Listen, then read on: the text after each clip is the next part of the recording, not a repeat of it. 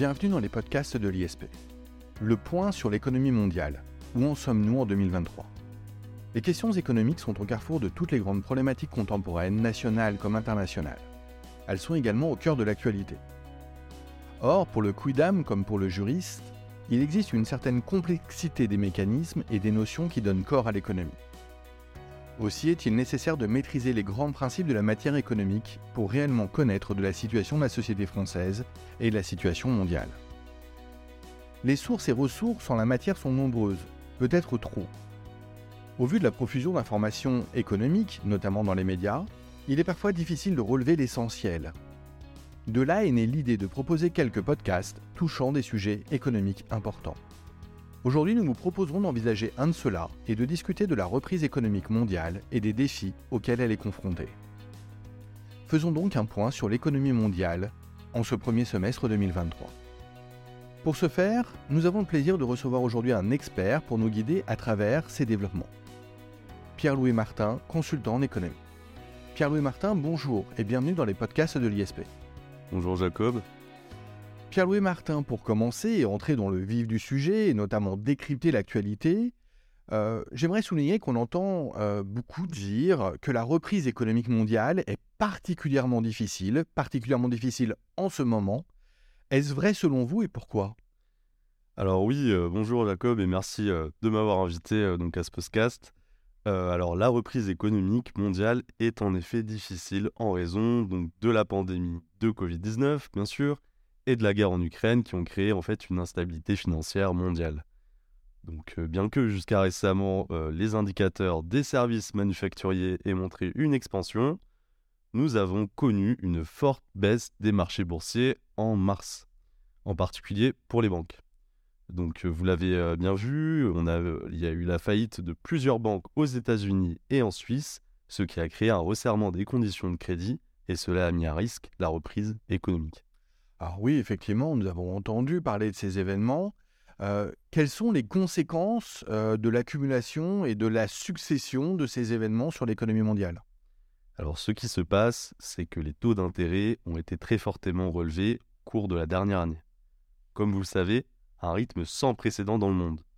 Et c'est en quelque sorte un choc parce que pendant de nombreuses années, les banques, les ménages et les entreprises étaient habitués à des taux d'intérêt bas à une inflation basse et cela a des répercussions.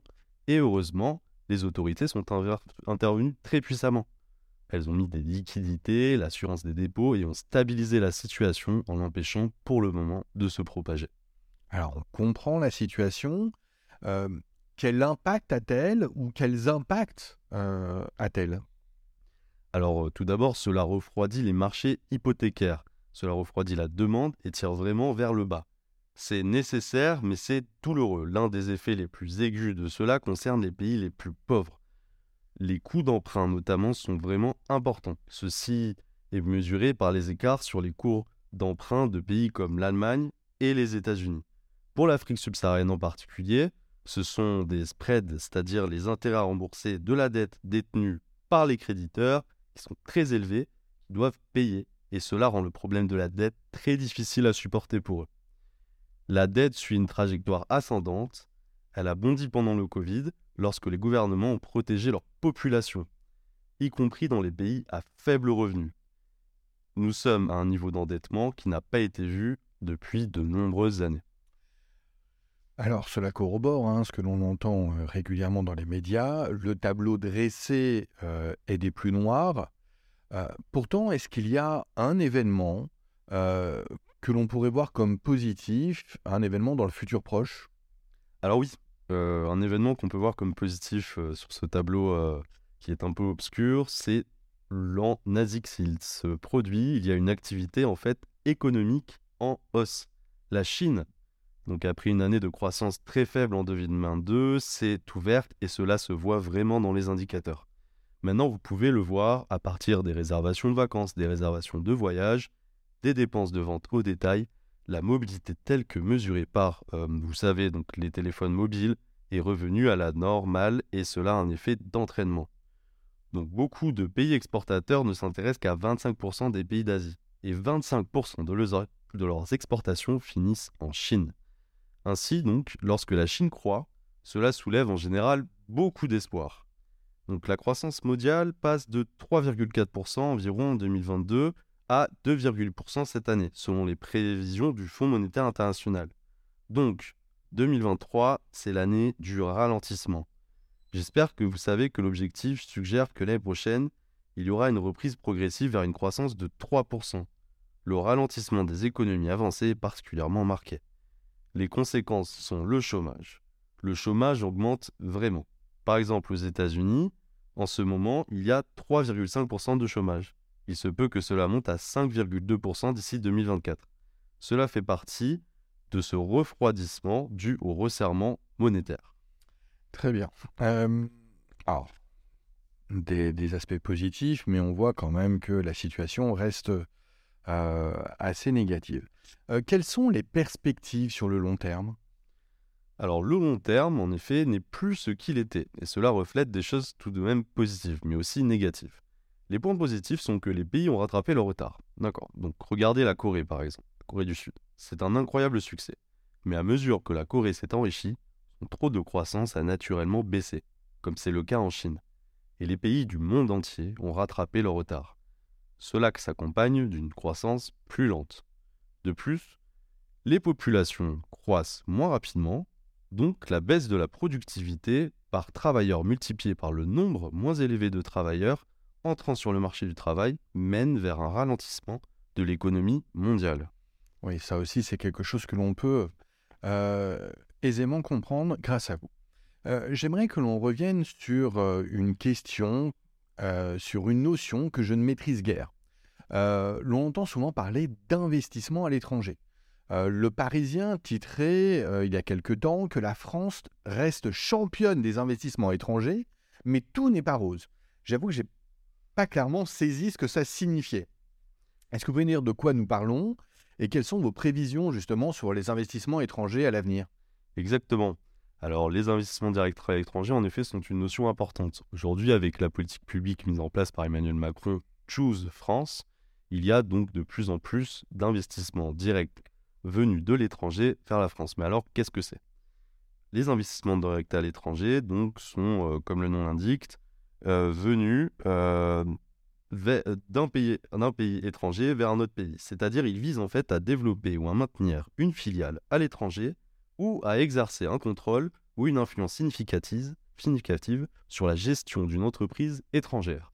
Un bon exemple, toujours dans cette politique publique, donc Choose France, qui est vraiment mise en avant par Emmanuel Macron, c'est euh, le récent investissement de l'entreprise taïwanaise Prologium euh, pour produire des batteries de véhicules électriques à Dunkerque, qui devrait en fait occasionner l'ouverture d'environ 3000 emplois. C'est d'ailleurs Emmanuel Macron qui en fera euh, l'annonce donc très prochainement, donc l'ouverture de cette usine à Dunkerque.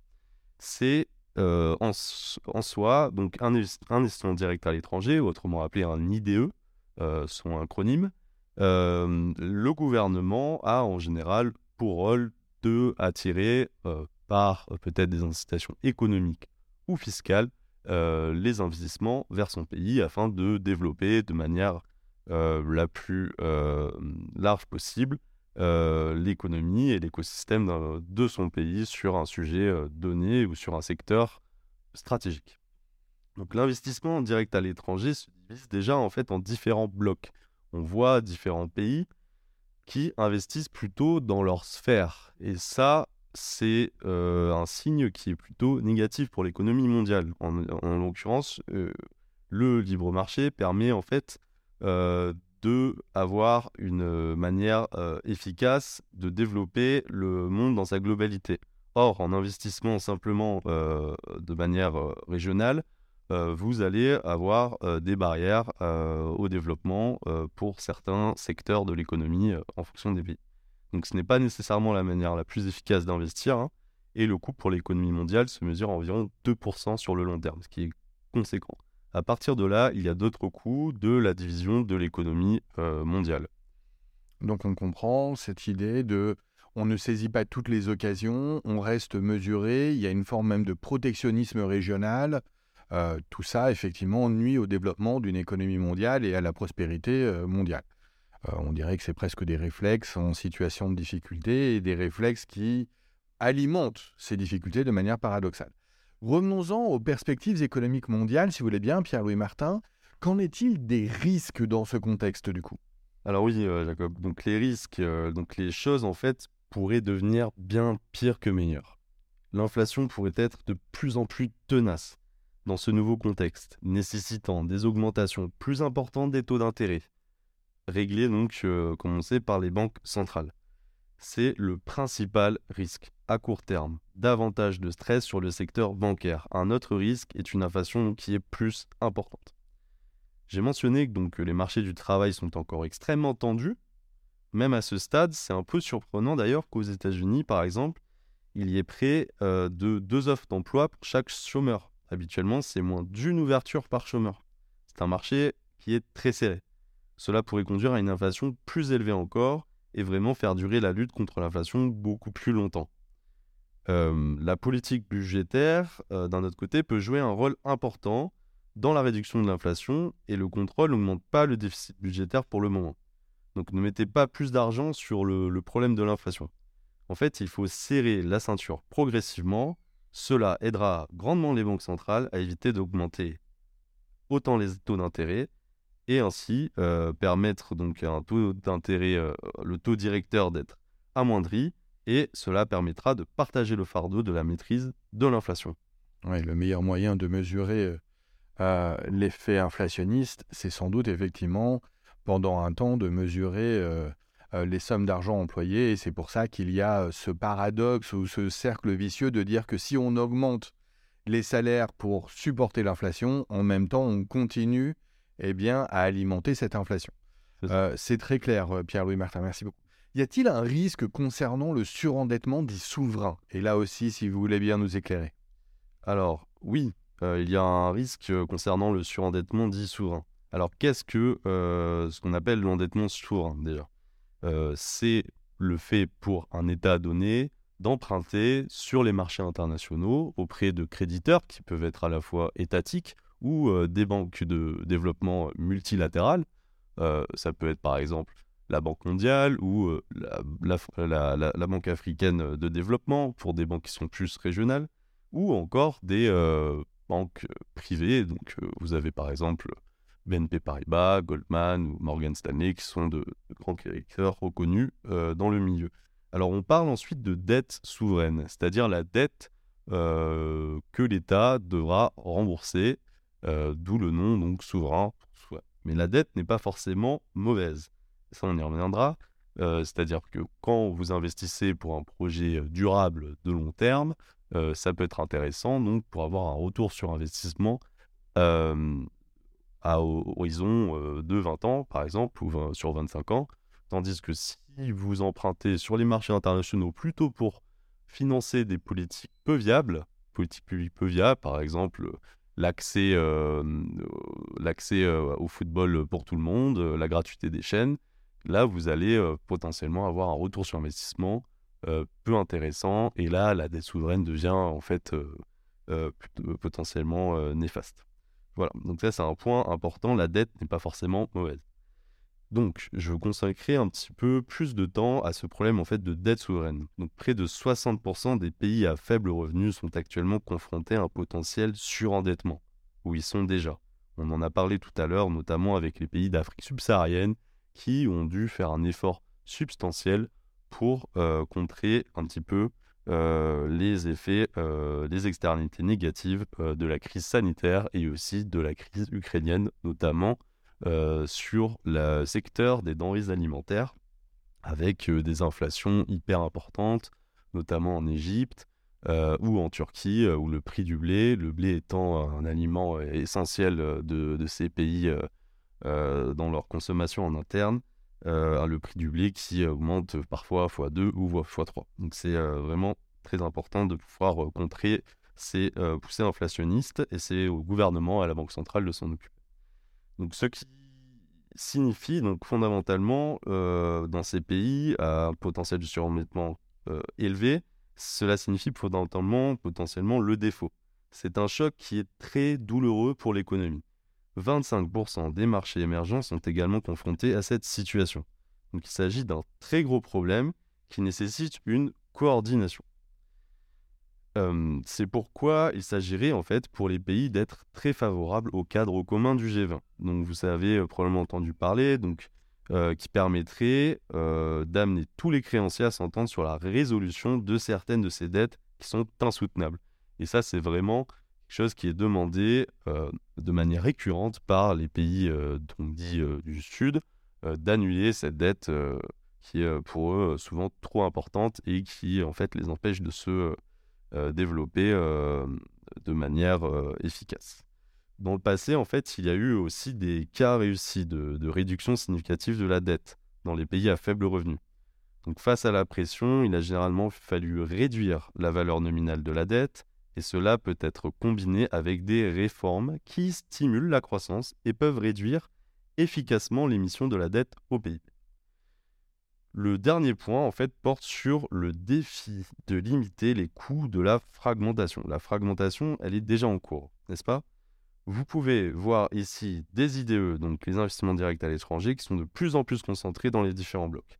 Des barrières commerciales montant successivement sur tout, depuis les exportations de technologies alimentaires, et cela coûte vraiment cher, très cher à l'économie mondiale. La levée des restrictions commerciales serait quelque chose sur laquelle les pays peuvent travailler ensemble et qui réduirait également l'insécurité alimentaire. Oui, l'insécurité alimentaire qui est un autre problème mondial de plus en plus important et on voit l'impact de l'économie dessus. Euh, abordons, euh, Pierre-Louis Martin, si vous voulez bien, une nouvelle notion qui est essentielle, je le sais, mais qui elle aussi demeure obscure pour moi, et je n'en doute pas pour certains de nos auditeurs au moins, est-ce que vous pouvez nous évoquer euh, le taux de croissance potentiel euh, dont nous entendons parler euh, régulièrement à l'occasion effectivement de la crise économique mondiale? Bien sûr. Alors en fait, le taux de croissance potentiel est à différencier du, de la croissance effective, qui pour elle est en particulier le plus souvent cyclique. La croissance en fait potentielle, c'est la croissance que l'économie peut maintenir à long terme hors effet de court terme lié à un écart entre la demande et le niveau potentiel de l'offre. Donc, si entre autres je devais, euh, en suivant, donc résumer un peu euh, ce que nous avons dit précédemment, avant d'en venir à ce, ce, taux de croissance potentiel, je donnerai trois points en particulier.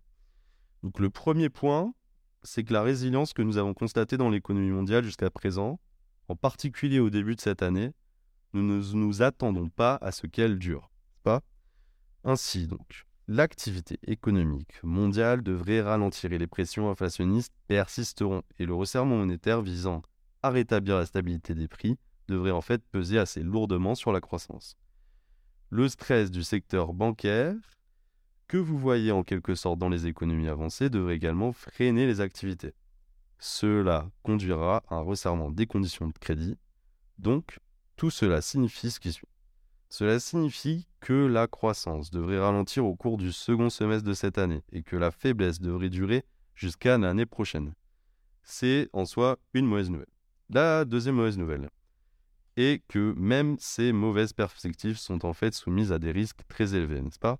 Donc ainsi par exemple, si vous finissez par avoir des turbulences bancaires, cela conduit non seulement à la faillite d'une ou deux banques, mais cela devient aussi un problème systémique, éventuellement comme on l'a vu en 2008 avec la crise des subprimes, où il y a eu un effet de contagion avec les différentes institutions bancaires donc, qui euh, ont dû, euh, entre guillemets, mettre la clé sous la porte avant d'être sauvées hein, par, euh, en, l'occurrence, le gouvernement américain, où il y avait les too big to fail, donc des investissements importants ont été apportés pour sauver ces institutions. Cela pourrait entraîner donc un ralentissement économique prolongé. Le fait de, d'avoir des turbulences bancaires. Donc l'autre euh, euh, nouvelle, en l'occurrence, euh, si on résume, donc, est que si l'inflation mondiale est plus élevée que prévu, si elle persiste, vous savez, ou s'il s'agit de perturbations répétées du marché des matières premières à cause de la guerre, à cause d'autres choses, cela engendrerait une situation encore pire. Et puis finalement, tout cela entraînera à nouveau des pressions inflationnistes, et puisque celles-ci doivent être contenues, cela signifierait un plus grand resserrement de la politique monétaire et cela pourrait potentiellement conduire à un stress encore plus grand sur le secteur financier. Vous avez donc ce large éventail de risques qui rend des perspectives assez pessimistes. Alors, un vrai problème, en l'occurrence, est qu'à cause de toutes ces fluctuations cycliques, tout le monde prête attention à cette inflation. Et pendant ce temps, le taux de croissance potentiel, le taux de croissance auquel un pays, hein, on a dit, peut croître sans déclencher d'inflation, a ralenti. Il ralentissait avant 2019. Il ralentit tout au long de toutes ces fluctuations et continuera de ralentir. Ainsi, le taux de croissance ou les perspectives de croissance à plus long terme, que vous pouvez facilement gâché dans toutes ces choses s'aggrave en fait de plus en plus. Le taux de croissance sera, on estime, à un tiers inférieur à ce à quoi nous nous étions habitués. Ce ralentissement va se produire dans les pays riches, dans les pays aussi à faible euh, à revenus intermédiaires et les pays à faible revenu. Et sera probablement le plus important dans les pays à revenus intermédiaires, sauf qu'il y a environ 75% des personnes qui vivent actuellement dans les pays à revenus intermédiaires. C'est une grande partie du monde. Donc vous savez, euh, pourquoi devrions-nous euh, nous en soucier? Nous devrions nous en soucier parce que la croissance est au cœur de beaucoup de choses, n'est-ce pas? La croissance, elle est donc essentielle pour éliminer l'extrême pauvreté, pour créer des emplois qui nous tiennent tous à cœur et qui conduisent à la stabilité sociale, ce qui signifie, in fine, le progrès, n'est-ce pas? Alors oui, oui, effectivement, ce, sont des problématiques euh, au cœur de notre société. Alors, nous l'avons dit justement dès l'abord de ce podcast, euh, on le voit à nouveau euh, au travers de votre discours, les questions économiques impactent évidemment les autres problématiques sociétales, les politiques publiques.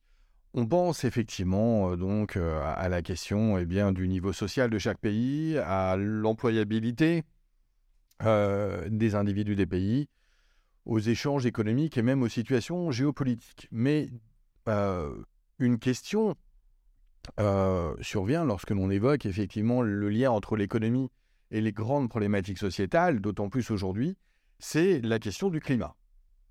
Est-ce que ces prévisions économiques, euh, encore une fois assez pessimistes, sont compatibles selon vous avec l'action pour le climat?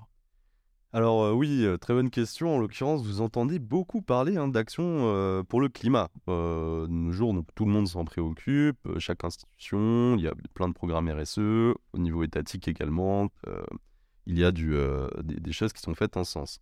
Mais vous ne pouvez guère avoir d'action pour le climat à moins d'avoir des ressources, et vous ne pouvez pas avoir de ressources à moins d'avoir de la croissance. Donc, pour toutes ces raisons, il est vraiment important de faire tout ce que nous pouvons pour renverser la tendance. D'accord? Alors comment pouvons-nous renverser la tendance? La raison pour laquelle euh, tout le monde a commencé à devenir optimiste en janvier, ça c'est assez important, et ainsi de suite, c'est parce que, comme je l'ai dit, la Chine s'est ouverte. Et nous sommes tellement habitués à ce que la Chine entraîne en quelque sorte le reste de l'économie mondiale avec elle, que nous avons dit, oh, la grande Chine s'est réouverte, tout va bien à nouveau. Très bien, mais la Chine, comme on l'a dit précédemment, va ralentir parce qu'elle devient de plus en plus prospère. Le commerce de la Chine en tant que part de son PIB va également baisser parce qu'elle devient de plus en plus prospère. Donc, dans un certain sens, nous devons commencer à réduire cette habitude de ne compter que sur la Chine pour nous sortir de là. Oui, euh, d'ailleurs, on l'entend dire, hein, la croissance chinoise, euh, effectivement, euh, est beaucoup moins forte. Hein. elle n'est plus nécessairement à deux chiffres comme elle l'a longtemps été. On saisit ainsi parfaitement le rôle de la Chine, l'importance de ce rôle. Mais justement, au vu de ce que vous venez de dire, existe-t-il une alternative à la Chine? Alors oui, on l'espère et il faudrait justement la mettre en place. Où allons-nous trouver une autre Chine? C'est la question. Et je pense que la réponse sûre à cela est que nous allons devoir créer la Chine dans son ensemble. Nous allons donc devoir, en quelque sorte, trouver ce 1 point de pourcentage de croissance supplémentaire dans de nombreux pays. Et si vous en avez assez fait, vous savez, alors vous pouvez euh, descendre la liste. Et je pensais en l'occurrence à plusieurs pays. Donc vous avez donc en Asie, euh, on a l'Inde, l'Indonésie, le Vietnam, le Bangladesh. Si, chacun grandit un peu, cela pourrait permettre, euh, dans cette région-là, en tout cas, de contrebalancer euh, une dépendance chinoise moindre. En Amérique latine, nous avons le Brésil, le Mexique, le Pérou. Et puis aussi, vous avez des pays comme la Turquie, la Pologne, le Kazakhstan, et peut-être même la Russie, qui sait. Et puis vous allez ensuite en Afrique. Vous avez le Nigeria, l'Afrique du Sud, l'Angola, le Kenya, que ce soit l'Égypte, l'Iran, l'Algérie, l'Arabie Saoudite, donc vraiment les, euh, grands euh, de, de, ce, de, ces régions euh, qui ont beaucoup de potentiel. Vous devez donc recréer une Chine dans son ensemble et ce dès maintenant. Il y a en quelque sorte deux ou trois choses ici que l'on peut garder à l'esprit. Hein. La première chose est que nous devons aider les pays à éviter le surendettement, car nous avons un cadre commun qui fonctionne vraiment pour aider, hein. comme il a été dit et comme il a essayé de le G20 essaye de le mettre en place. La chose importante à comprendre est qu'il est vraiment essentiel que les pays évitent le surendettement car nous ne disposons pas d'un bon mécanisme pour résoudre le surendettement en fait. Un point important néanmoins est de ne pas considérer l'endettement comme foncièrement mauvais, donc euh, comme on l'a dit précédemment, il est en effet essentiel pour financer des projets structurels sur le long terme. Cependant, il ne faut pas utiliser la dette pour financer des projets à court terme, des, à soutenir des, activités euh, peu viables. Si vous voulez, c'est comme euh, investir par exemple dans un appartement en tant que particulier euh, sur le long terme ou euh, faire un prêt à la consommation pour financer des vacances à Ibiza. Vous voyez, il y a euh, ici deux poids, deux mesures et c'est la même chose au niveau étatique. Donc, si vous envisagez en quelque sorte de vous rapprocher de la viabilité budgétaire, vous devriez encourager votre pays à ne pas le faire, car le risque de fin, une fois qu'un pays s'endette, regardez par exemple la Zambie, euh, la Zambie euh, était un pays à revenus intermédiaires au départ, lorsqu'il s'est retrouvé en situation de défaut de paiement. C'est-à-dire que le pays ne pouvait plus honorer euh, sa dette souveraine, comme on l'a dit précédemment. Donc de très mauvaises choses ensuite commencent à arriver dans des pays comme celui-ci, de sorte que le taux de, chômage, de, change se déprécie, il n'y a plus assez de réserves de change en devises étrangères, selon le panier hein, du FMI des, des cinq grandes devises. Donc vous avez le yuan, l'euro, la livre sterling, euh, le dollar américain et euh, le yen. Euh, donc les taux d'investissement chutent, la croissance s'arrête, s'inverse même parfois. Le revenu par habitant commence à baisser, les taux de pauvreté inexorablement commencent à augmenter. Vous avez une instabilité politique, une instabilité sociale. Cela peut contribuer également à dégrader la note du pays au sein des agences de notation internationale. donc pour ce qui est des pays occidentaux euh, ou euh, dans leur globalité hein, les trois grands acteurs, donc Fitch, euh, Standard Poor's et Moody's. Donc vous voyez souvent des lettres AA-, etc. D'ailleurs, avec la réforme des retraites et l'instabilité sociale qui a eu lieu, une agence donc a dégradé la note de la France plutôt en tant qu'avertissement, vous voyez. Euh, donc c'est vraiment euh, quelque chose, les notations euh, regardées de près par les investisseurs, les pays aussi, et les gouvernements ont tout intérêt à maintenir leur note le plus élevée, la plus élevée possible. Et ainsi donc venir diminuer la quantité d'IDE vers ces pays. En effet, quand vous avez des notes qui sont dégradées, les investissements directs à l'étranger sont souvent en diminution. Euh, la Zambie, donc, euh, pour revenir à Zambie, elle a commencé en tant que pays à, revenus intermédiaires et c'est aujourd'hui un pays à faible revenu euh, avec ce mécanisme qu'on vient d'expliquer. Il y a la même histoire qui s'est produite au Sri Lanka. Il a commencé comme un pays à revenus intermédiaires supérieurs et à cause du surendettement et ainsi de suite, à cause du fait que, vous savez, vous ne pouvez pas facilement trouver ces mécanismes de résolution, glisse donc vous perdez des années de croissance. Le Sri Lanka est maintenant un pays à revenus intermédiaires inférieurs euh, c'est vraiment important de rester en dehors de cette détresse. Et vous avez eu d'ailleurs euh, récemment donc, des manifestations assez importantes au Sri Lanka euh, dues à cette... Assurer non seulement de rester à l'écart du surendettement, mais aussi des niveaux d'endettement élevés, trop élevés, que vous pouvez supporter si vous essayez vraiment d'ailleurs. Donc, même avant de vous mettre en difficulté, vous savez, les niveaux d'endettement commencent en fait à ralentir. Donc, si on prend une allocution récente, par exemple, du ministre des Finances de la Jamaïque, il disait exactement cela.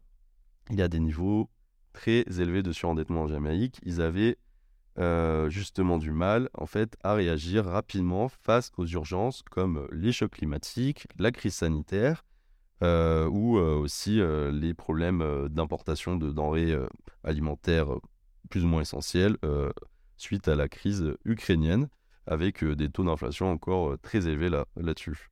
Cela les empêchait donc, in fine, d'investir dans l'éducation, la santé. Ils ont dû réduire cela pour devenir en fait plus résilients et euh, grandir. Donc, Voilà, ça c'est la première chose vraiment. Et la deuxième chose que vous voyez en quelque sorte, c'est que de nombreux pays, en particulier les pays d'Asie euh, du Sud ainsi qu'au Moyen-Orient et en Afrique subsaharienne, euh, ont cet énorme réservoir de capital humain inutilisé. Et ce sont essentiellement des femmes instruites qui ne sont pas sur le marché du travail. Donc, bon nombre en fait d'entre elles veulent faire partie de la population active, comme on le voit un peu en Inde, euh, dont la population d'ailleurs a dépassé celle de la Chine récemment. Par exemple, vous avez des taux de chômage qui sont plus élevés chez les femmes. Le taux de participation des femmes au marché du travail en Inde est un tiers de celui de la Chine. Alors je dis toujours en fait que si vous voulez rattraper la Chine, vous ne pouvez pas rattraper la Chine en sautant seulement sur une jambe. D'accord? Donc la meilleure manière de rattraper la Chine est de recréer euh, donc un écosystème euh, enclin à euh, soutenir l'économie mondiale c'est d'avoir un taux de participation des femmes au marché du travail de près de 70%, comme c'est le cas en Chine. L'Inde est à moins de 30%.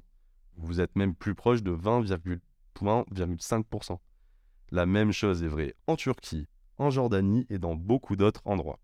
L'inclusion des femmes dans le marché du travail est vraiment la clé ici, euh, dans des pays euh, donc qu'on vient de citer, pour pouvoir euh, en fait euh, euh, contrebalancer et permettre aux pays donc importateurs de, produits manufacturés en Chine de pouvoir réduire en fait leur dépendance vis-à-vis de ce marché-là.